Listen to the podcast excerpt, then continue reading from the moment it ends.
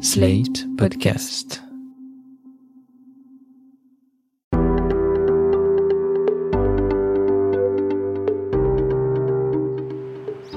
au niveau origine, euh, oh, j'aurais dit euh, pays arabe, algérienne, tunisienne peut-être. Amérique latine, euh, Brésil ou portugaise. Euh, moi, je pense que c'est euh, Madagascar, non? Euh, indienne. Esquimau. Non, Non, Esquimau. je suis pas africaine. Non, je sais pas. Non, indienne. Asiatique, asiatique. Indienne. Euh, par rapport à la couleur de sa peau, à ses cheveux, enfin je, je sais pas, par rapport à tous ses traits, euh, elle m'évoque une indienne. Voilà. Vu que j'habite à Aubervilliers, je connais, j'arrive- j'arrive un petit peu à reconnaître, j'aurais dit indienne euh, comme ça. Euh, D'Inde? Moi, je pense que les Tunisiennes ou. Je suis pas sûre. Hein. Ça peut être Amérique du Sud. Les cheveux, la couleur, euh, un petit peu la coiffure, Bon, évidemment la couleur de peau, hispanique ou euh, nord-africaine, pourquoi pas même libanais ou quelque chose comme ça. Louise est journaliste. Elle travaille à France Culture. Elle a une quarantaine d'années et son visage, ses traits, sa couleur de peau ne rentrent dans aucune case prédéfinie. Nous sommes allés dans un parc, montrer sa photo à des inconnus. Et puis j'en ai discuté avec Louise. Bah, ça correspond assez bien à ce que j'entends dans la vie. En fait, euh, quand euh, on me pose la question, quand je donne la réponse et qu'on me dit Ah, moi j'aurais plutôt pensé ça. Et euh, indienne, euh, on, me l'a beaucoup dit, j'aime bien le, monsieur qui dit Oui, je les connais bien. Ouais, super. Sauf que c'est pas du tout ça. Tu peux te décrire un peu? Je suis brune, en tout cas mes cheveux sont très noirs, mes yeux sont très foncés, j'aime bien dire qu'ils sont noirs, euh, marron foncé on va dire. Euh, ma peau également est, foncée, euh, est-ce qu'on dit café au lait? En tout cas elle est, elle est pas blanche, ça c'est sûr, c'est pas noir non plus. Aux États-Unis on dit brown des fois, je sais pas. Mes enfants disent marron. En tout cas, quand je suis dans un endroit où je ne connais pas les gens, et encore plus quand j'étais plus jeune, c'est vrai qu'on me pose beaucoup la question de mes origines. On te l'a posé déjà à l'étranger, j'imagine? Euh, on me la pose beaucoup à, à l'étranger, mais beaucoup en France aussi. euh, quand, je rencontre euh, des nouvelles personnes, alors euh, c'est vrai que quand on est jeune, on fait plus ce, type d'expérience. Ça va de la colonie de vacances euh, aux rencontres euh, dans les bars le soir, un peu plus tard, plus âgé. Euh, maintenant, je suis un peu plus avec les mêmes personnes, genre ma famille. Et euh, à l'étranger, euh, oui, bah, comme je suis allée en Amérique latine, euh, au Brésil par exemple, par exemple, parfois on me la pose pas justement parce que j'ai l'air d'être du coin. Donc, avant que j'ai ouvert la bouche au Brésil, on, pense que je suis brésilienne, comme beaucoup de gens du reste, puisque être brésilien, ça peut correspondre à vraiment des centaines de types physiques. Donc là, on, me l'a posé moins. Après, j'ai pas voyagé partout en Amérique latine. Euh, en Amérique centrale, si, si, on voyait que j'étais pas de- du coin, mais on, peut penser qu'il y a un mélange qui serait re- relatif au pays.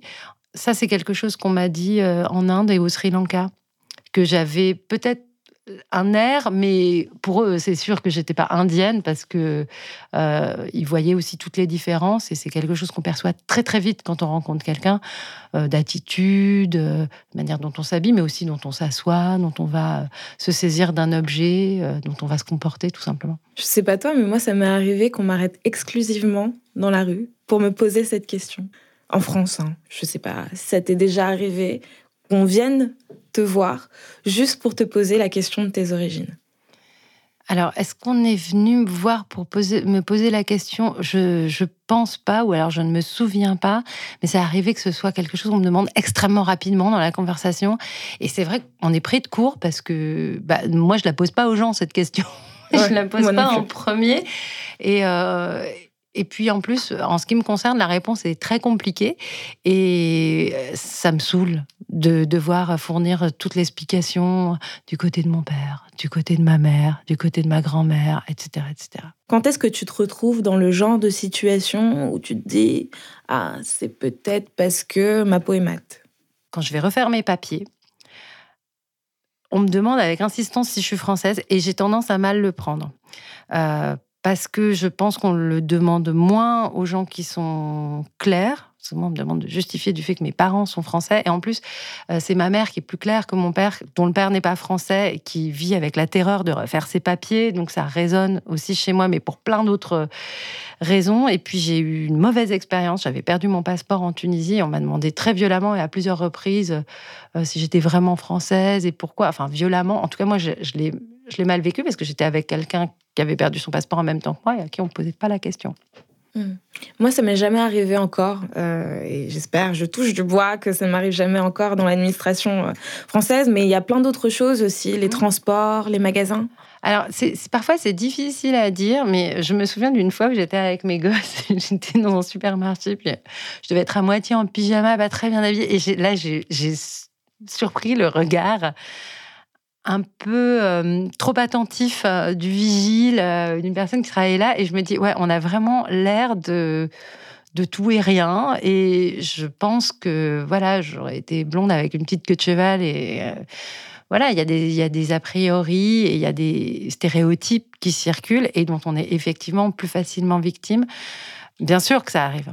Moi, enfin, c'est pareil parce qu'il a fallu que je sorte de mon cercle familial pour me rendre compte que j'étais noire. Par exemple, à l'école, il m'est arrivé plusieurs expériences assez désagréables, comme des élèves qui refusaient de me tenir la main, euh, qu'on refuse euh, que je joue la princesse. Est-ce que ça t'est arrivé à toi aussi, ce genre d'expérience? Je me souviens à l'école de m'être fait traiter de sale shintok à, plusieurs reprises, et peut-être aussi dans mon quartier, à cause de ces deux fameuses tresses que ma mère aimait bien faire sur mes cheveux longs. Euh, et, peut-être parce que mes yeux, et je le vois sur mon fils, paraissaient euh, plus en amande et plus. Enfin, d'une forme un peu différente quand j'étais euh, toute petite. Parce que Sal Shintok, quand on me voit aujourd'hui, c'est impossible.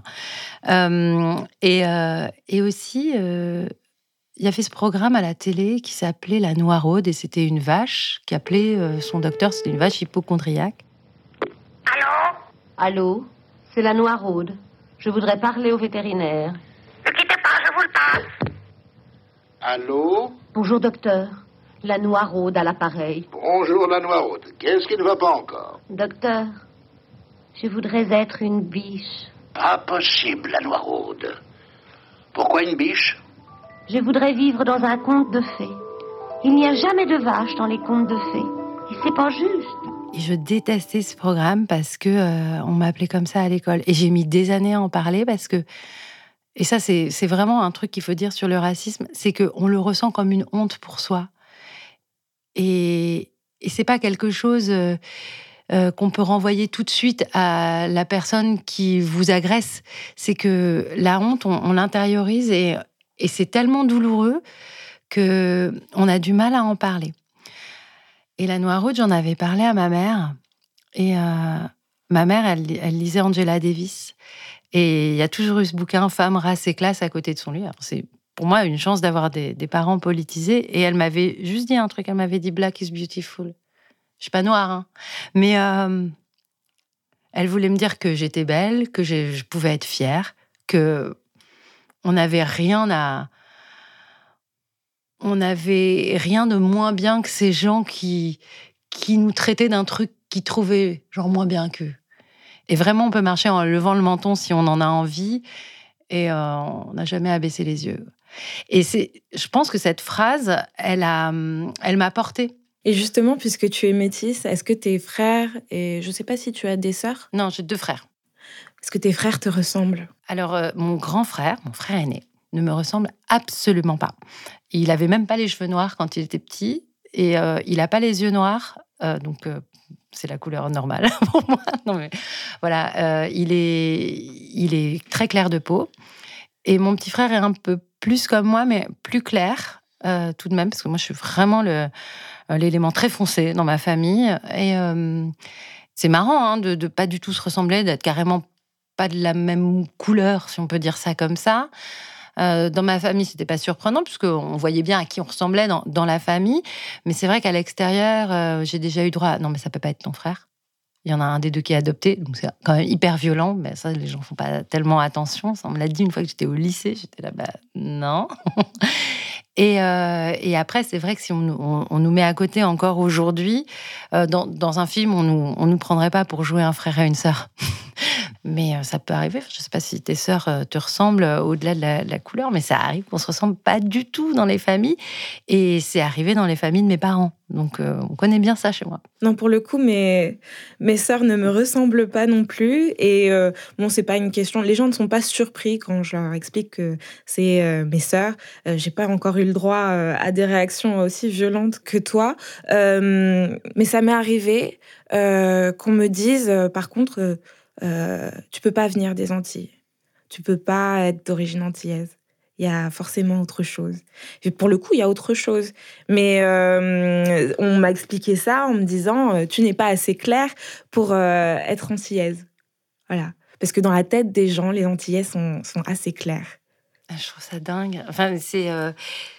D'abord parce qu'il faut pas connaître beaucoup d'Antillais. Enfin, je, sais pas, moi, je, suis jamais allée comme j'ai dit, mais on peut être absolument tout. Et puis en plus, le métissage, c'est ça, c'est pareil. Enfin, moi, je suis sortie très foncée, mais euh, c'est pas un entre-deux à chaque fois. Ça peut être tout l'un, tout l'autre et toute la gamme entre les deux. J'avais eu une exposition sur la génétique quand j'étais petite, avec une histoire de souris qui m'avait retourné le cerveau, avec des souris blanches et des souris noires. Genre, j'avais 8 ou 9 ans.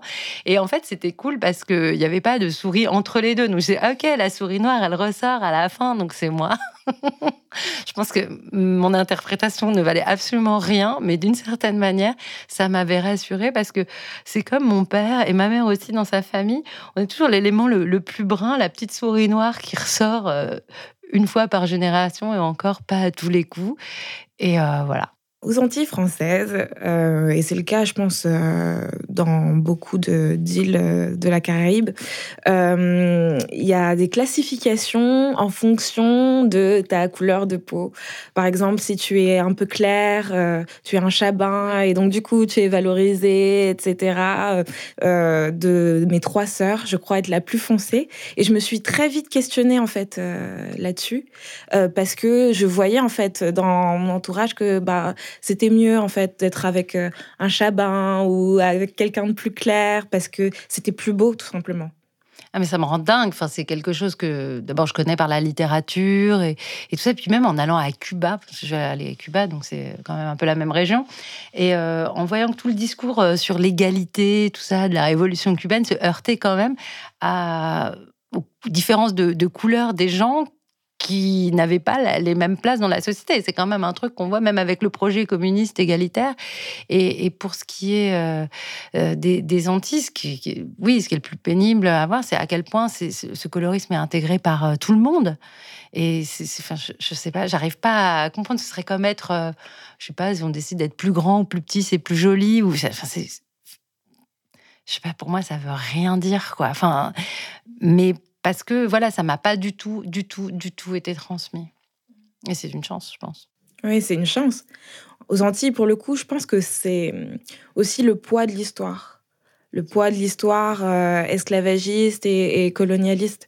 Euh, qui euh, classifiait les gens selon leur, leur couleur de peau. Et c'est incroyable que ça soit resté au final. Et que ce soit en fait dans tous les pays qui ont connu ces histoires très douloureuses, que ça puisse se retrouver encore aujourd'hui. Mais Emeline, moi j'aimerais savoir comment toi, ce, colorisme, tu l'as perçu? Est-ce que c'est par ta famille? Est-ce que c'est par ton entourage? Est-ce qu'on a fait des commentaires devant tes sœurs et toi qui t'ont fait ressentir que le fait d'être plus foncé, c'était moins bien? Comment ça comment c'est arrivé? Pour le coup, euh, je pense pas que ce soit ma famille en fait euh, qui m'ait transmis vraiment euh, l'idée du, colorisme. Peut-être en me confrontant déjà à l'école. Au collège, je me souviens d'avoir traîné beaucoup avec deux filles d'origine antillaise. Et c'est vrai que je me souviens qu'un jour, on s'était posé la question qui est la plus claire et qui est la plus foncée. Et en fait, en voyant les réactions de mes copines, à savoir est-ce que Laetitia est plus foncée que moi ou est-elle plus claire que moi, j'ai vu que ça posait vraiment vraiment problème. Et enfant, je l'ai perçu déjà parce que j'étais différente de ma mère et de ma sœur et je je comprenais pas vraiment pourquoi et et je me disais que j'allais peut-être éclaircir avec le temps, mais non non non. je suis restée comme je suis, avec euh, la couleur de peau euh, que j'ai, et voilà. C'est marrant ce que tu dis parce que ma mère, qui était, euh, elle vivait dans le Midi quand elle était petite et donc elle avait le teint foncé, mais comme on a, voilà, quand on est un enfant, qu'on est beaucoup dehors, comme les petits Siciliens qui sont au soleil une partie importante de l'année, et elle me, elle me disait mais tu vas éclaircir. Parce que moi, j'ai éclairci. Et donc, elle était d'abord, moi, je disais, mais maman, t'es blanche. Non, je suis pas blanche, je suis mate de peau. Et, euh, et après, elle me dit, mais toi aussi, tu vas peut-être changer. Et, et ben non, moi, j'ai mais non, je suis comme Baba, je vais pas changer, je vais pas éclaircir. Et euh, en même temps, elle voulait pas que j'éclaircisse, mais elle, elle l'avait elle, l'avait vécu comme ça. C'est marrant que tu parles de ça. Nous reprendrons la conversation avec Louise dans quelques minutes. Je suis retournée au musée de l'homme rencontrer Evelyne Heyer, anthropologue, généticienne et commissaire de l'exposition Nous et les autres, pour comprendre si la race, en termes biologiques, n'était finalement pas qu'un mensonge. J'en ai également profité pour voir une nouvelle fois l'exposition, et j'ai gardé quelques extraits des vidéos projetées, que vous pourrez retrouver intégralement dans l'expo. Est-ce qu'il est possible de reconnaître les origines de quelqu'un euh, à son apparence physique, à sa couleur de peau euh, et ses traits? Alors, je vais vous dire encore une fois, en science, c'est pas si simple. Des fois, oui, des fois, non. Euh, quelqu'un qui a tous ses ancêtres qui viennent du même endroit, oui.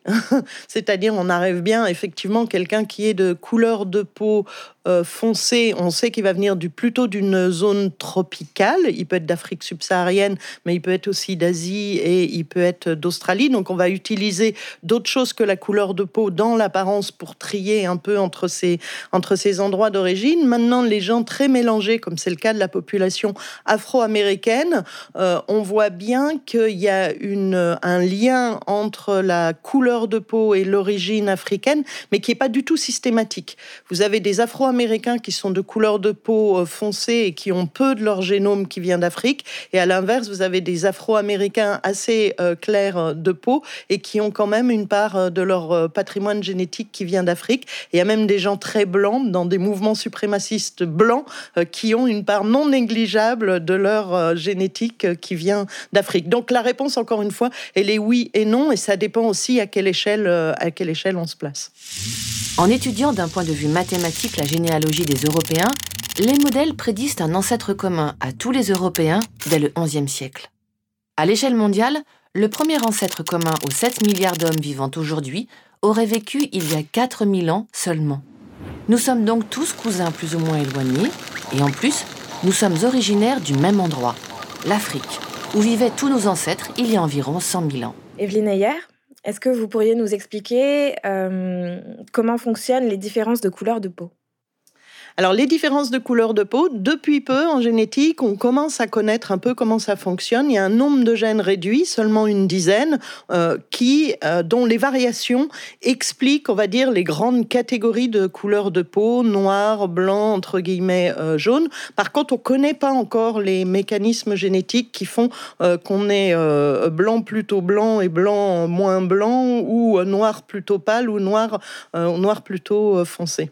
Et donc on sait maintenant que la couleur de peau, c'est essentiellement une adaptation euh, au climat, euh, avec euh, une pression de sélection pour une couleur de peau plus foncée dans les endroits ensoleillés et une couleur de peau plus claire dans les endroits moins ensoleillés. Mais c'est bien sûr un, schéma, un schéma général qui a encore une fois des exceptions, parce que par exemple des populations qui dans leur alimentation ont une, un fort entrant de vitamine D, comme c'est le cas des Inuits, eh bien, dans ce cas-là, il y a moins de sélection liée à l'environnement et ça explique pourquoi les Inuits ont pas une couleur de peau très blanche alors qu'on se serait attendu, comme ils vivent au nord, qu'ils soient plus blancs que blancs. Et en fait, ils ont euh, une couleur de peau euh, variée parce qu'il n'y a pas eu cette sélection forte pour une couleur de peau claire pour l'assimilation de la vitamine D, étant donné qu'ils l'ont dans leur alimentation. Alors comment notre apparence est-elle diversifiée? La reproduction humaine crée des innovations. Non seulement les enfants sont un mélange génétique aléatoire de leurs parents, mais à chaque génération apparaissent, par hasard, des mutations qui peuvent parfois changer l'apparence des individus.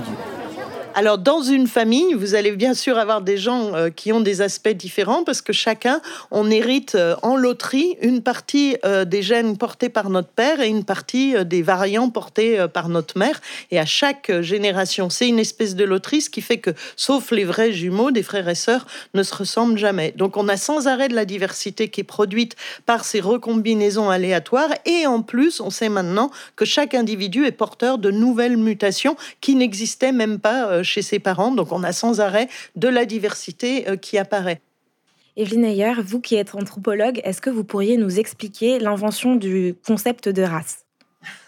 en fait, le concept de race est assez ancien, mais pour ce qui nous concerne, l'essentiel, c'est l'idée de la race qui arrive au XVIIe, XVIIIe siècle par euh, les scientifiques. En fait, c'est un moment où on classe tout dans la nature, on classe les plantes, on classe les animaux, et donc les scientifiques se mettent à classer les humains. Donc ils font ce qu'on appelle des typologies euh, raciales, des grands groupes, les noirs, les jaunes, les rouges, enfin voilà. Mais à ce moment-là, ils sont dans le système colonial, dans le système politique colonial, qui sous entend bien sûr une suprématie euh, des Blancs, c'est-à-dire de la civilisation européenne. Et donc, inévitablement, dès le départ, ils mettent une hiérarchie sur ces races-là, sur ces typologies raciales, en mettant bien sûr les Européens au-dessus. Et troisième élément, tout de suite, dès le début, on a une essentialisation, c'est-à-dire on explique une moindre, un moindre développement technologique des civilisations africaines par le fait qu'ils sont de couleur de peau foncée, qu'ils sont africains, une civilisation dite stagnante pour les Asiatiques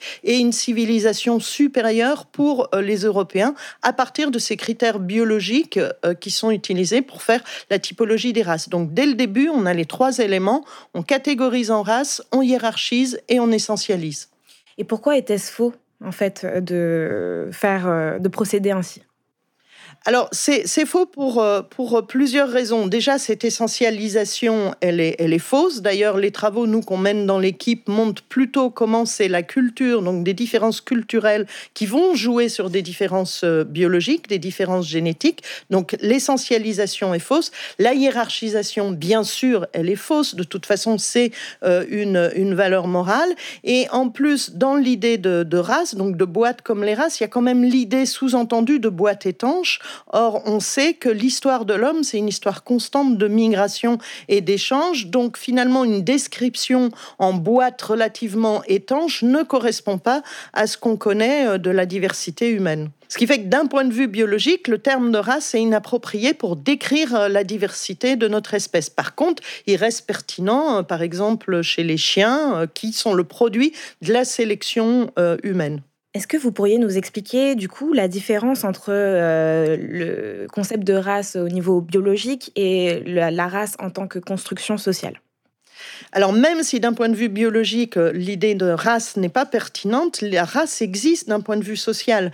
Euh, la perception que l'on peut avoir euh, des, gens va influer sur la place qu'on leur accorde dans la société. On le voit bien, par exemple, en France, même si on est une société très peu communautariste, où il y a une belle fluidité des relations sociales, on a quand même de la discrimination selon les origines.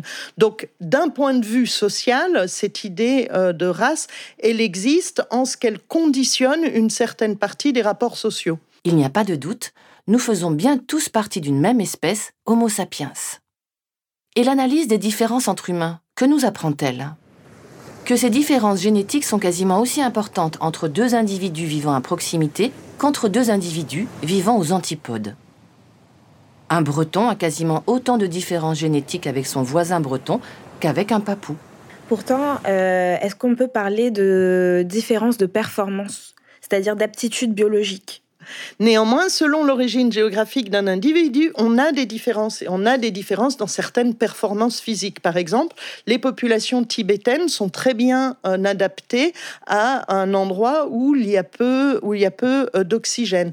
Les prévalences de diabète euh, type bleu que l'on voit à l'heure actuelle dépendent de l'histoire des populations, de leur adaptation à leur environnement. Donc, c'est vrai que selon l'origine géographique, dans le sens selon d'où viennent les ancêtres être d'un individu, on va avoir des, susceptibilités et des différences euh, d'un point de vue euh, génétique, mais qui ne justifient en aucun cas une hiérarchie, c'est-à-dire de donner une valeur supérieure à certains par rapport à d'autres. Avant de quitter l'exposition du Musée de l'Homme, j'ai voulu présenter à Evelyne hier la photo de Louise, que nous avions montrée à des inconnus en début d'épisode. Ah, moi, elle peut venir de n'importe où dans le monde. Elle peut être euh, d'origine euh, asiatique, elle peut être d'origine maghrébine, elle peut venir des Antilles. Donc, elle peut venir de partout dans le monde. Elle peut venir aussi du sud de la France, elle peut venir d'Espagne. Alors, euh, d'Asie, non, c'est vraiment l'exemple, à mon avis, qui, pour moi, je... donc on va voir. C'est marrant, j'aimerais bien savoir effectivement d'où elle vient. Du coup, c'est quoi tes origines, Louise? Bah, moi, je suis née à Paris, j'ai grandi en banlieue parisienne et ça compte beaucoup. Et ma mère a grandi dans un village des Alpes de Haute-Provence où je me suis rendue euh, toute mon enfance, donc ça, ça compte beaucoup. Ce qui compte beaucoup aussi, c'est que mon papa euh, est né au Vietnam, il y a grandi jusqu'à l'âge de 8 ans, il a beaucoup été élevé par sa grand-mère vietnamienne, donc un quart pour lui, un huitième pour moi mais euh, ça s'est euh, retrouvé dans sa façon de manger et aussi peut-être de nous faire à manger. voilà, ma mère, son père est autrichien, donc c'est aussi toute une histoire. C'est aussi pour ça que j'ai pris allemand première langue au collège. donc ça, ça, compte et ça fait beaucoup de quarts, de huitièmes qui sont à la fois présents et pas si présent que ça, mais qui compte euh, pour mon identité, avec euh, des choses qui se voient, d'une certaine manière, ou en tout cas que je suis obligée d'utiliser quand on me demande de me justifier sur mon apparence physique, et des choses qui ne se voient pas, mais qui comptent pour moi euh, dans, dans l'histoire de, de ma famille, comme le fait de savoir que mon grand-père était un réfugié qui arrivait pendant la guerre en France. Mais euh, Emeline, enfin moi j'aimerais bien savoir parce que tout à l'heure tu as dit oui, mais euh, c'est euh, les Antilles, mais il y a aussi autre chose. Mais c'est quoi alors du coup? Parce que tu m'as posé la question à moi, réponds-toi. Mon père est congolais. après, j'ai pas du tout de transmission là-dessus, puisque j'ai été élevée uniquement par euh, ma mère. Donc euh, j'ai une culture euh, française hexagonale. Je suis née ici, dans la banlieue parisienne. j'ai été quelques fois aux Antilles, mais bon, toujours dans le cadre de vacances. Donc on a essayé de me transmettre un peu la culture antillaise. Donc je suis un peu, euh, comment dire, euh, au carrefour de plein de choses. Une chose que je connais pas du tout, une chose que je connais à moitié, la culture antillaise, et l'autre chose dans laquelle je vis euh, tous les jours quotidiennement, la culture française hexagonale. On m'avait demandé une fois, très, il y a très peu de temps en fait, en Allemagne, c'était, je crois, un Norvégien qui m'avait demandé ça. quelles sont tes racines? Et à cette question-là, euh, mon, ami avec qui j'étais euh, savait que bon, euh, moi c'était pas le genre de question qui me qui me plaise, donc elle lui dit tout de suite non non, voilà. Et puis je lui dis non mais tranquille, je vais répondre. Et du coup, je, je lui explique que je ne sais pas quelles sont mes racines parce que ma mère est certes née en Guadeloupe, mais qu'il y a tout un toute une partie en fait de notre histoire familiale qui n'est pas répertorié. Donc euh, je ne sais pas en fait quelles sont mes racines. Et ça l'a un peu euh, mis bouche bée. J'étais fière de moi après. Mais en tout cas, moi, je me souviens d'avoir passé un été euh, avec une copine. Je pense qu'on avait 18 ou 19 ans et on était tout le temps ensemble pendant un mois. Et on a beaucoup bougé cet été-là, aller voir des copains par-ci, par-là, plein de gens différents. Et au bout d'un moment, elle m'a dit C'est vrai qu'on te pose souvent la question. Hein. il avait fallu qu'elle soit avec moi en fait tous les jours pour se rendre compte à quel point ça revenait et, de, comprendre du coup pourquoi je soupirais à certains moments parce que j'en avais marre de répondre. Et alors moi j'ai inventé hein, des explications à certains moments. Euh, je dis n'importe quoi parce que j'ai pas envie d'entendre la réponse automatique de ah ouais j'aurais pas dit ça. Du coup, euh, ça m'est arrivé de dire que j'étais réunionnaise ou des trucs comme ça. Le problème, c'est si la personne est allée à la réunion genre deux ans avant, parce que je connais pas et j'ai jamais mis les pieds. Mais euh, ouais, et aussi euh, ça m'est arrivé de dire que j'étais adoptée quand j'étais jeune, pour pour pas qu'on me pose de questions plus que ça, parce qu'elle est un peu longue mon histoire et ça me saoule de la raconter à des inconnus que je vais jamais revoir et à qui euh, j'ai pas envie de raconter euh, ma vie, la vie de mes parents et l'histoire du XXe siècle.